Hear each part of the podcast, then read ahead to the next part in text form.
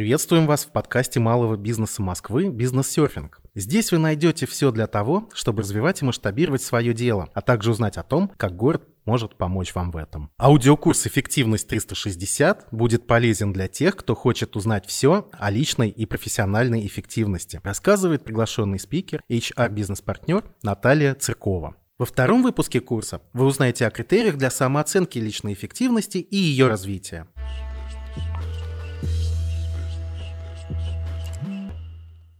Итак, несколько критериев оценки. Я предлагаю вам для себя зафиксировать такой некий чек-лист, у нас их будет несколько за серию этих подкастов, которые как шпаргалка будут вам подсказывать. Я предлагаю даже ставить галочки, когда вы будете отлавливать какой-то момент и будете понимать, что за неделю у меня было вот, вот напротив этого критерия самое большое количество галочек. Я понимаю, что мне нужно работать конкретно над данным критерием оценки своей личной эффективности. Но, конечно, в любом случае вам более понятно, что бы вы хотели в себе развить, тем не менее этот чек-лист всегда всегда в помощь. Математику не обманешь. Начинаем.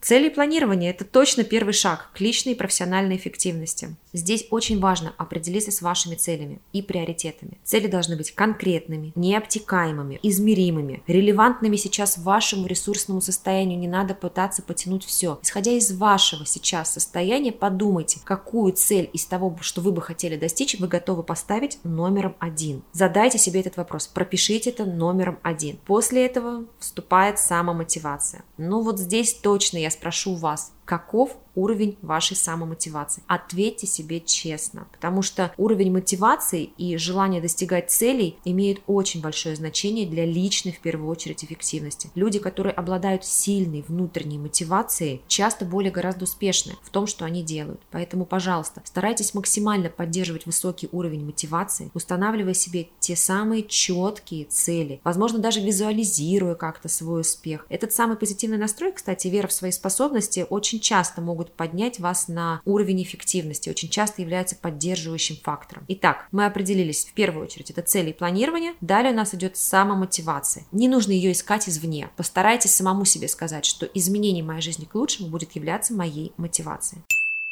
Следующий неизбежно идет это самодисциплина. Тут очень важно помнить, что способность контролировать себя, соблюдать установленные действия, срок, распорядок очень важны для поддержания высокой эффективности. Попробуйте начать с тех самых золотых 20 минут. В топ-5, наверное, можно внести еще организацию управления временем, но, если честно, я бы их обобщила с той самой самодисциплиной. Следующий обязательный фактор – это коммуникация. Впишите его себе в чек-лист, поанализируйте, каковы ваши навыки коммуникации. Тут все включается, и умение слушать, умение выражать свои мысли структурно, возможно, экспертно, чувства, которые влияют на взаимодействие с другими, как вы можете решать конфликты. Учитесь слушать внимательно, задавать вопросы и выражать свои мысли четко и ясно. Вы наверняка не раз слышали о том, что, пожалуйста, ответь на вопрос, который тебе задали. Не заходи с какой-то стороны. Вот это действительно тот самый прекрасный навык коммуникации. Хорошие коммуникативные навыки гораздо лучше помогут вам понять себя, понять, что же вы хотели изложить, услышать оппонента, а оппонент поймет, что вы услышали его.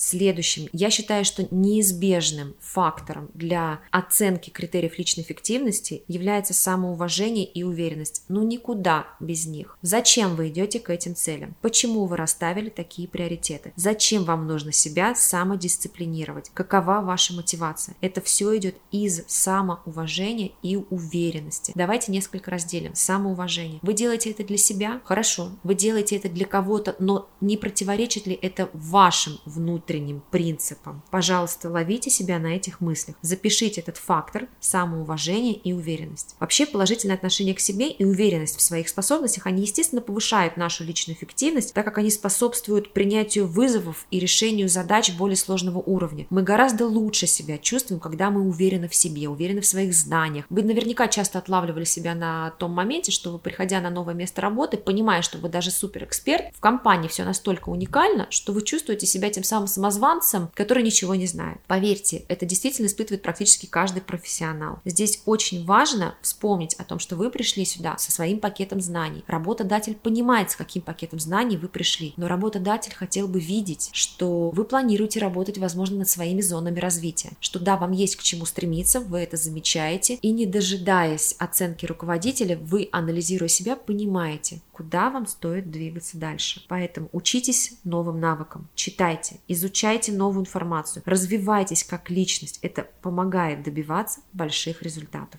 Следующий критерий оценки. Не менее важные, но тенденция последнего времени, к сожалению, позволяет нам забывать об этих критериях. Это умение управлять стрессом, это быть гибким и адаптированным. И самое главное, наблюдать за своим здоровьем и физической активностью. Потому что наше физическое и эмоциональное здоровье оказывает существенное влияние на вообще вашу способность к долгосрочной эффективности. Нельзя забывать, что эмоциональное здоровье имеет прямое влияние на вашу эффективность, на вашу профессиональную эффективность эффективность. Пожалуйста, поддерживайте баланс между работой и личной жизнью. Обязательно уделяйте внимание любой физической активности, даже в разрезе рабочего дня. Не забывайте про золотое правило. 50 минут работы, 10 минут отдыхаем. И эти 10 минут можно ходить даже по комнате в 3 квадрата. Но главное ходить, обдумывать, приходить в себя, переключиться на какие-то другие мысли. Это будет помогать вам оставаться в ресурсном состоянии и понимать, что в рамках этого часа вы что-то сделали еще для себя. Эти 10 минут можно потратить полезно. Разбить те самые 20 минут, о которых которых я говорила, на несколько заходов. Поддерживайте баланс между работой и личной жизнью. Уделяйте внимание обязательно физической и эмоциональной активности. Анализируйте себя, проставляйте в чек-лист эмоций, которые вы отслеживаете, и через некоторое время вы поймете, над чем стоит вам работать.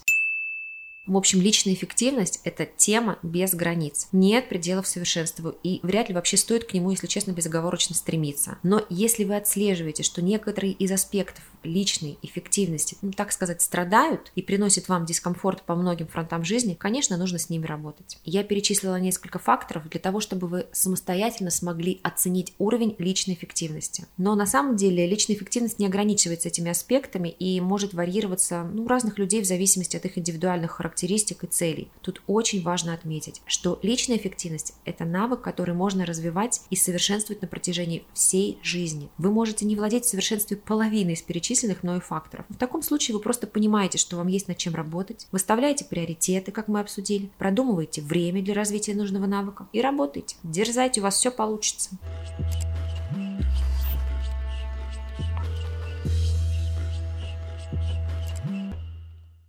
Спасибо, что были с МБМ. Переходите к следующим выпускам и до новых встреч на волнах подкаста «Бизнес-серфинг».